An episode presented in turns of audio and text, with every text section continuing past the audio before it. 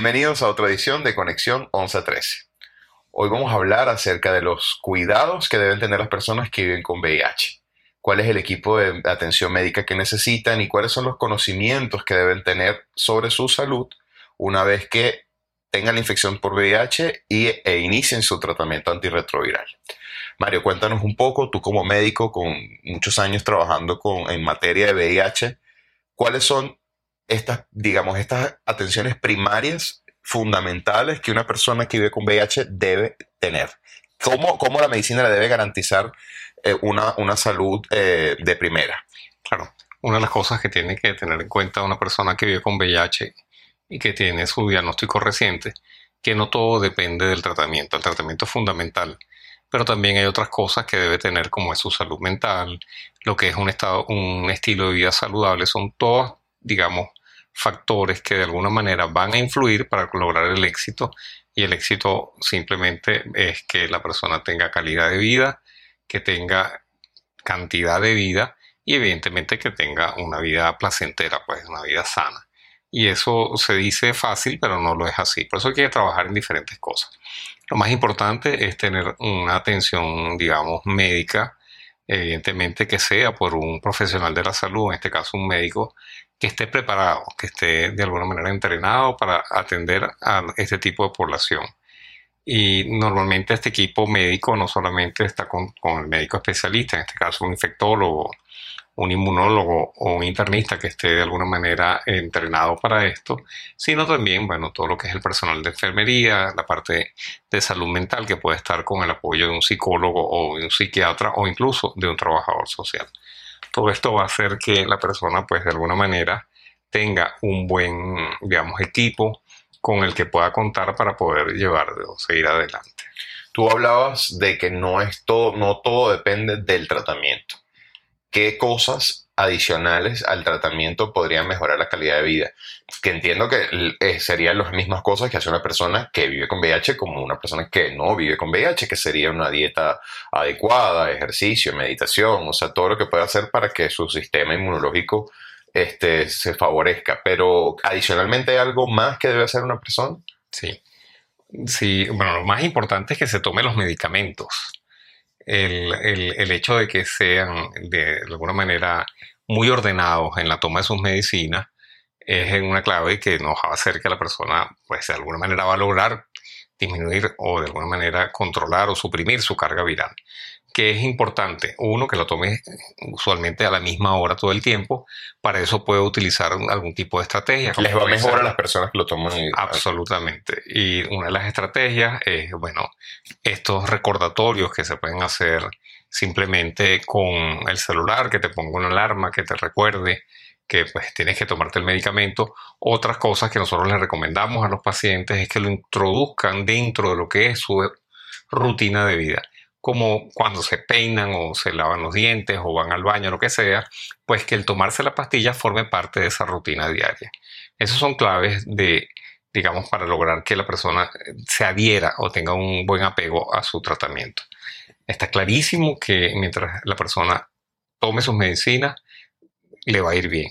Por otro lado, tiene que mantener sus controles o sus citas médicas, tiene que de alguna manera tener una agenda o agendarla y para eso hay incluso hasta aplicaciones que lo pueden um, recordar y saber y um, cuándo tiene que ir, digamos, al, médico. Los protocolos que se manejan en Venezuela, ahorita que hablas de citas médicas, son los mismos que se manejan en, el mundo. Unas personas que viven con VIH tienen que hacer esos controles más allá de simplemente visitar su internista o su médico infectólogo. Eh, cuando se siente mal o tiene que hacerlo con, con digamos, en un periodo de tiempo, cada seis meses, hacerse la carga viral, hacerse... Eso, eso, eso va a depender mucho de cuál es la condición de salud de la persona o en qué momento se hizo el diagnóstico.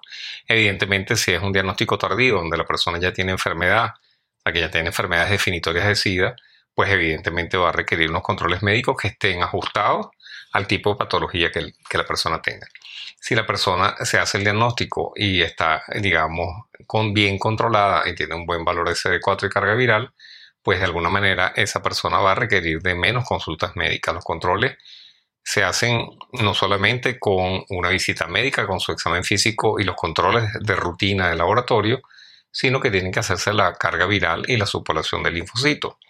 Aquí hay dos cosas que tenemos que hablar un poco, que en lo que, para los que no sepan lo que es una, un recuento de CD4 o subpoblación de linfocitos, simplemente eso es la cantidad de linfocitos TCD4, que es como se llama, que tiene la persona. Recuerden que la persona que tiene el virus, lo que daña es específicamente ese grupo de células. ¿Qué pasa si ese grupo de células se, se, elimina? Bueno, la persona queda sin defensa, sin inmunidad celular. Pero no hay otras células además de los CD4. Sí, pero estas son las que de alguna manera controlan la inmunidad celular. Por eso es que la persona, ya cuando hace SIDA como tal, pues va a tener enfermedades oportunistas y esas enfermedades oportunistas son la mayoría este, las que se aprovechan de la deficiencia, que dependen de la inmunidad celular.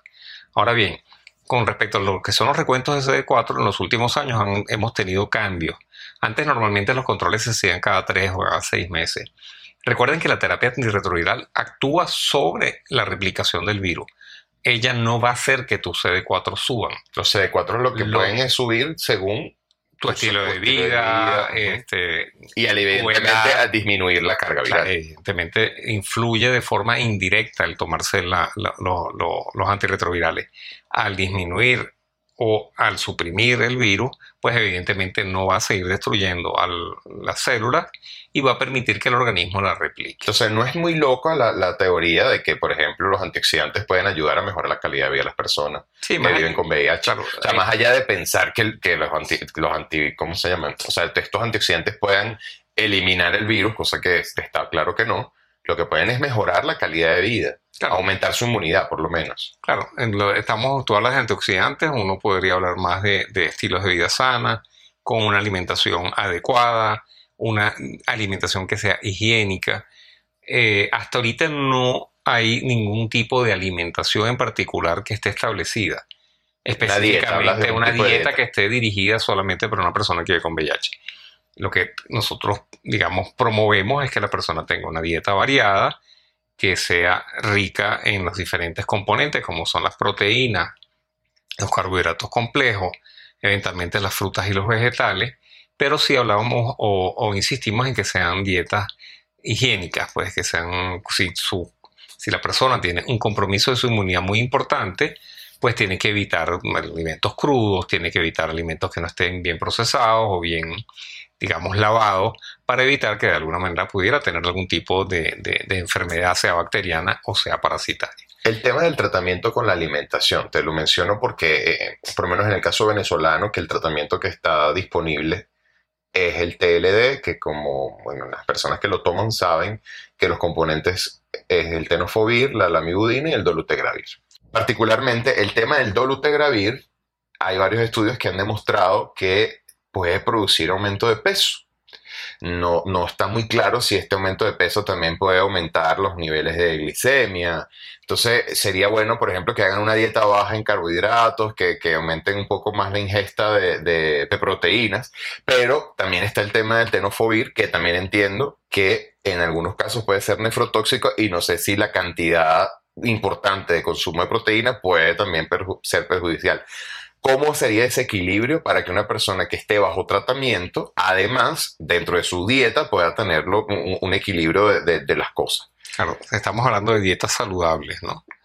Y eh, cuando hablamos de dietas saludables, ah, evidentemente, una de las recomendaciones es que los carbohidratos simples, o sea, los azúcares y las harinas, azúcares refinados y harinas refinadas, pues hay que evitarlas.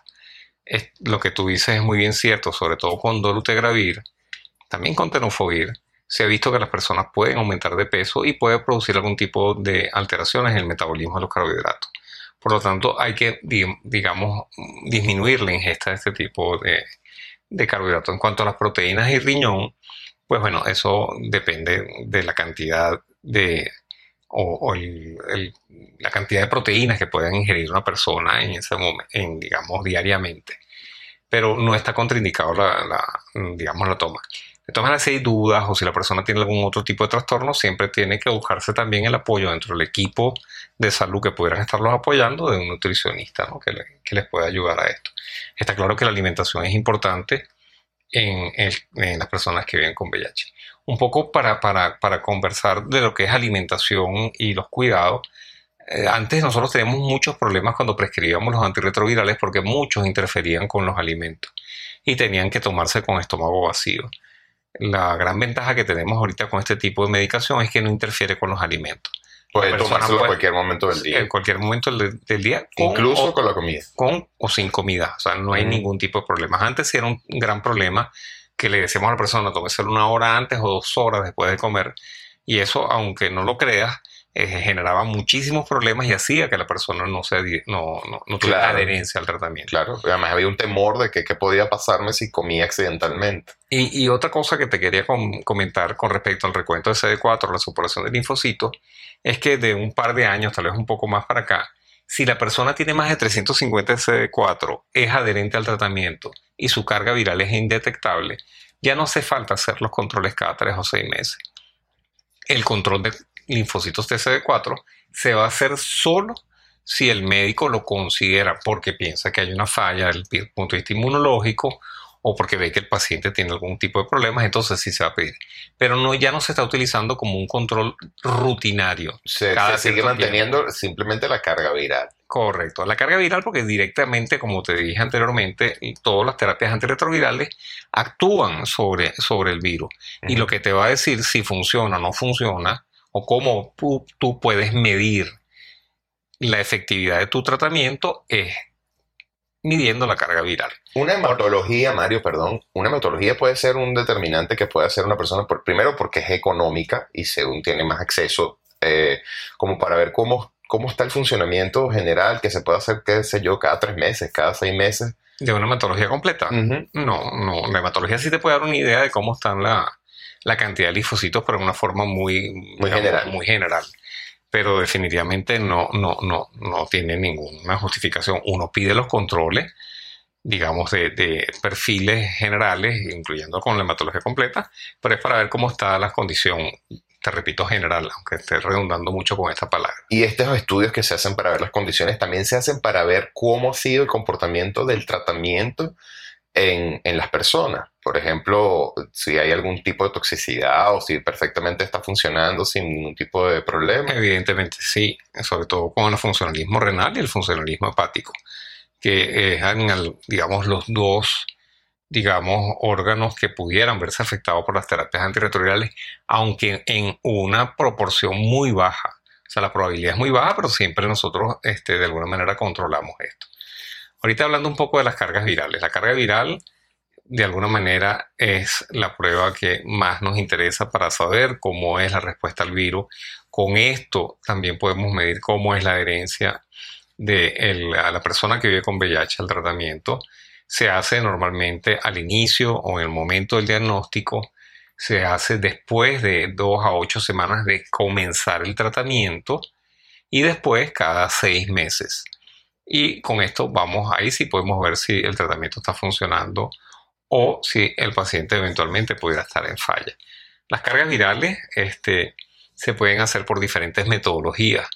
Actualmente tenemos metodologías que son bastante rápidas, eh, son relativamente sencillas y muy precisas, como es el caso de, digamos, máquinas como son el caso de la, de la Gene Que, te dan, digamos, cargas virales en muy corto tiempo. Que aprovechamos para decirles a las personas que nos escuchan que está disponible en el Centro de Atención Médica de 1113. Sí, de forma absolutamente gratuita. este, pueden hacer sus cargas virales en muy corto tiempo y con una alta, altísima eh, fiabilidad. Eh, es, es, una prueba que todas las personas que viven con VIH deben hacerse con regularidad, como les dije, y desgraciadamente en nuestro país tener acceso a ellas es bastante complicado y difícil porque a nivel privado los costos son muy altos y a nivel público hay muy poca disponibilidad. por lo tanto, este servicio se presta de forma gratuita en el, Centro de Atención Médica de, de 1113.